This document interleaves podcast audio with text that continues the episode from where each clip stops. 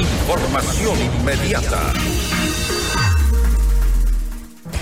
De acuerdo con la canciller Gabriela Sommerfield, la cifra de ecuatorianos en el exterior es de dos millones de personas. Pero ¿cuál es la realidad de los migrantes? Lo vamos a analizar en nuestra siguiente entrevista.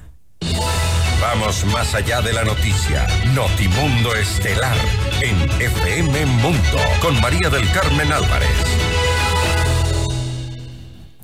Nos acompaña el doctor William Murillo, él es director de 1-800 Migrante. Doctor Murillo, muy buenas noches. Le saluda María del Carmen Álvarez. María del Carmen, buenas noches. Gracias nuevamente por estar junto a nosotros en este espacio. Doctor Murillo, es realmente eh, lamentable empezar el año con noticias como la de esta eh, familia que se encuentra desaparecida y que al parecer eh, fue arrastrada por un río ahí en el Darién, intentando pues como tantos otros seguir esta peligrosa ruta, poniendo en riesgo su vida para buscar mejores oportunidades fuera de nuestro país. Antes que nada, eh, quisiera saber si se tiene pues alguna noticia eh, sobre ellos hasta el momento, qué es lo que qué es lo que ustedes conocen.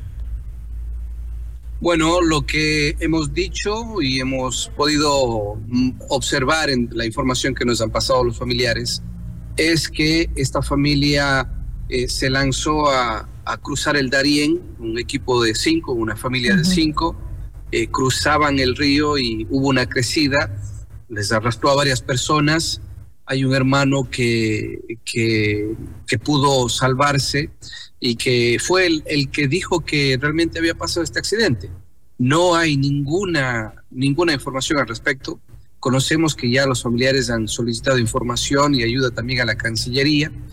Eh, la Cancillería seguramente hará los trámites con la Cancillería de Panamá porque parece que ya fue en el lado panameño mm, y estamos a la expectativa de alguna noticia. Lo que sí le puedo mencionar es que es increíble nuestro, nuestro país, pero ya hay, eh, el día de hoy, en la tarde, por ejemplo, ya hubieron los primeros intentos de extorsión de algunas personas de Ecuador, con números telefónicos de Ecuador, con cuentas de banco de Ecuador, indicándoles de que estaban secuestrados por la guerrilla y que necesitaban 250 dólares para liberarlos y que esto no es como los secuestros de México, que se da 250 y los liberan. O sea, a pesar de tener una, una tragedia importante, siempre están estos criminales que se aprovechan, claro. a lo que puedan aprovecharse de esta familia. Es lamentable. Ahora, usted hace un momento dijo, es increíble nuestro país. Eh, ¿A qué se refiere? ¿No se tomaron las acciones eh, necesarias eh, de forma inmediata, tal vez?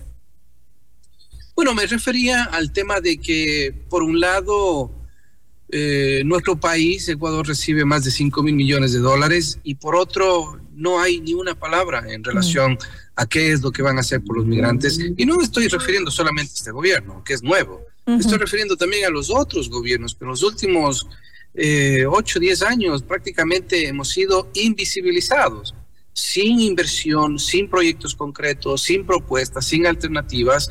Estamos a la expectativa de que el presidente Nova cumpla con su palabra él cuando fue candidato dijo claramente que va a trabajar por los migrantes en el exterior, especialmente en Estados Unidos para solicitar el estatus de protección temporal, el TPS, que haría una diferencia gigantesca en la vida de por lo menos un millón de ecuatorianos en Estados Unidos. Entonces, las cifras que menciona la canciller, usted lo dice, si son dos millones, bueno, eso es una, una cifra muy importante y también una cifra muy triste. Significa si son dos millones de personas, significa que hay millones de hogares rotos, de familias destruidas por la migración, por la violencia, por la pobreza. Ahora también hay que tomar en cuenta que eh, esto representa un ingreso importante para el país. Estamos hablando de dos millones de personas, las remesas de, de los millones de, migrantes que tenemos, gente que envía pues sus recursos para mantener a sus familiares en Ecuador, eh, a pesar de que esto tiene un elevadísimo costo social, porque obviamente eh, al separarse se está rompiendo ese vínculo familiar eh, eh, eh, de las familias desde hace ya muchos años, como usted bien lo dice.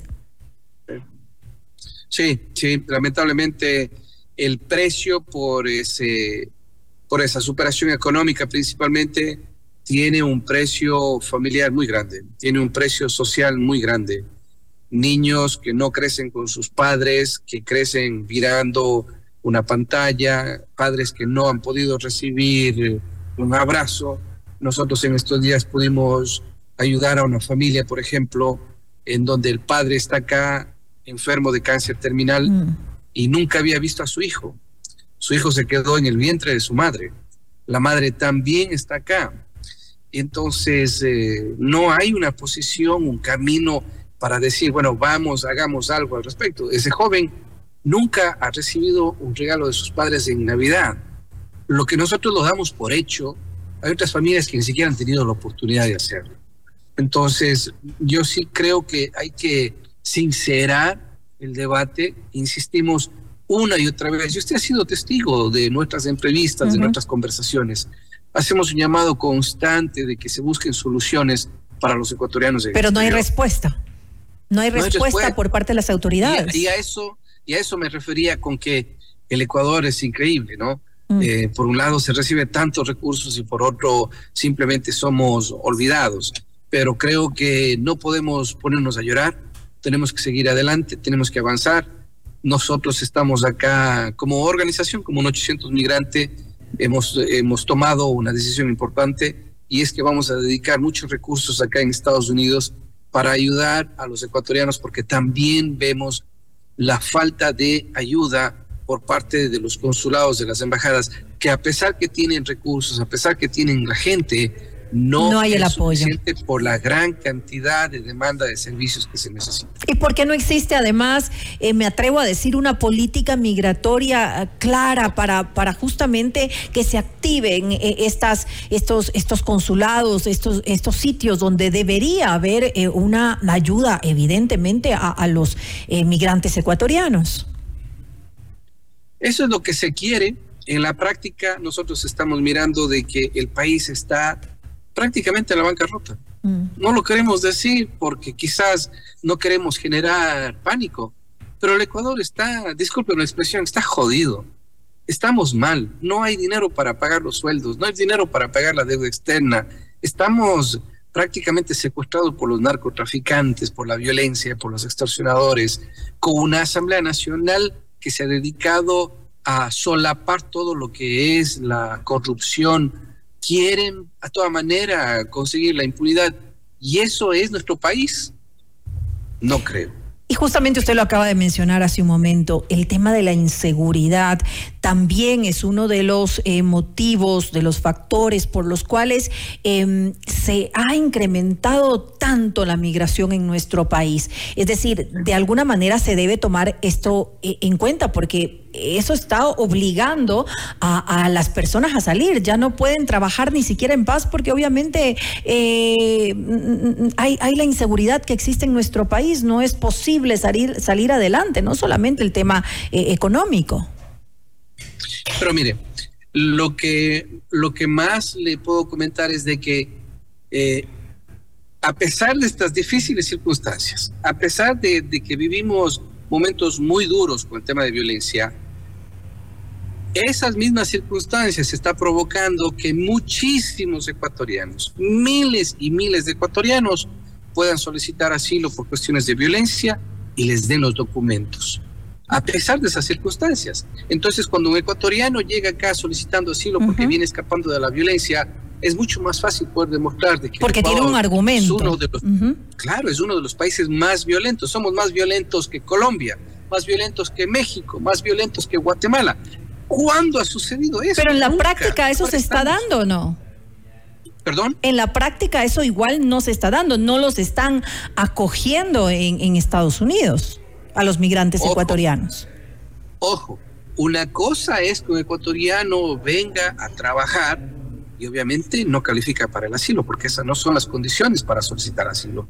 Y otra muy diferente es que un ecuatoriano venga escapándose muerte, del secuestro, de la extorsión, de un posible asesinato, de, disparos, de robos, de extorsiones, cuando usted puede eh, demostrar, porque esa es la palabra clave, demostrar que ha sido víctima de violencia física, de violencia eh, emocional, de violencia contra la mujer, de, de violencia política y lo puede demostrar, esas son claves fundamentales para poder solicitar asilo y luego sustentar esa solicitud de asilo y quedarse. Pero cuando viene y dice, no, yo me voy al Ecuador porque no tengo trabajo, mm. mire, no le van a dejar entrar nunca. ¿Por qué? Porque esas no son condiciones para asilo. Entonces, ¿qué se necesita? Se necesita ahí sí lo que usted decía hace un momento.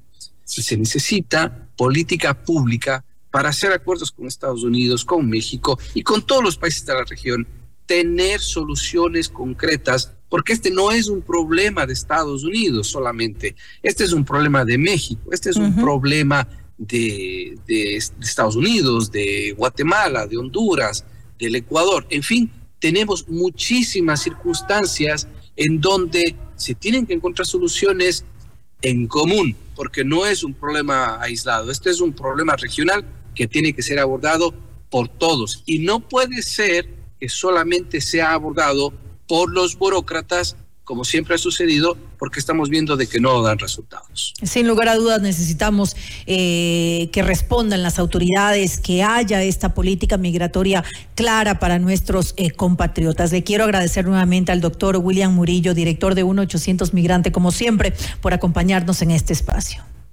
Muchas gracias por la invitación. Un gusto servirles. Usted está escuchando Notimundo. Periodismo objetivo, responsable y equitativo.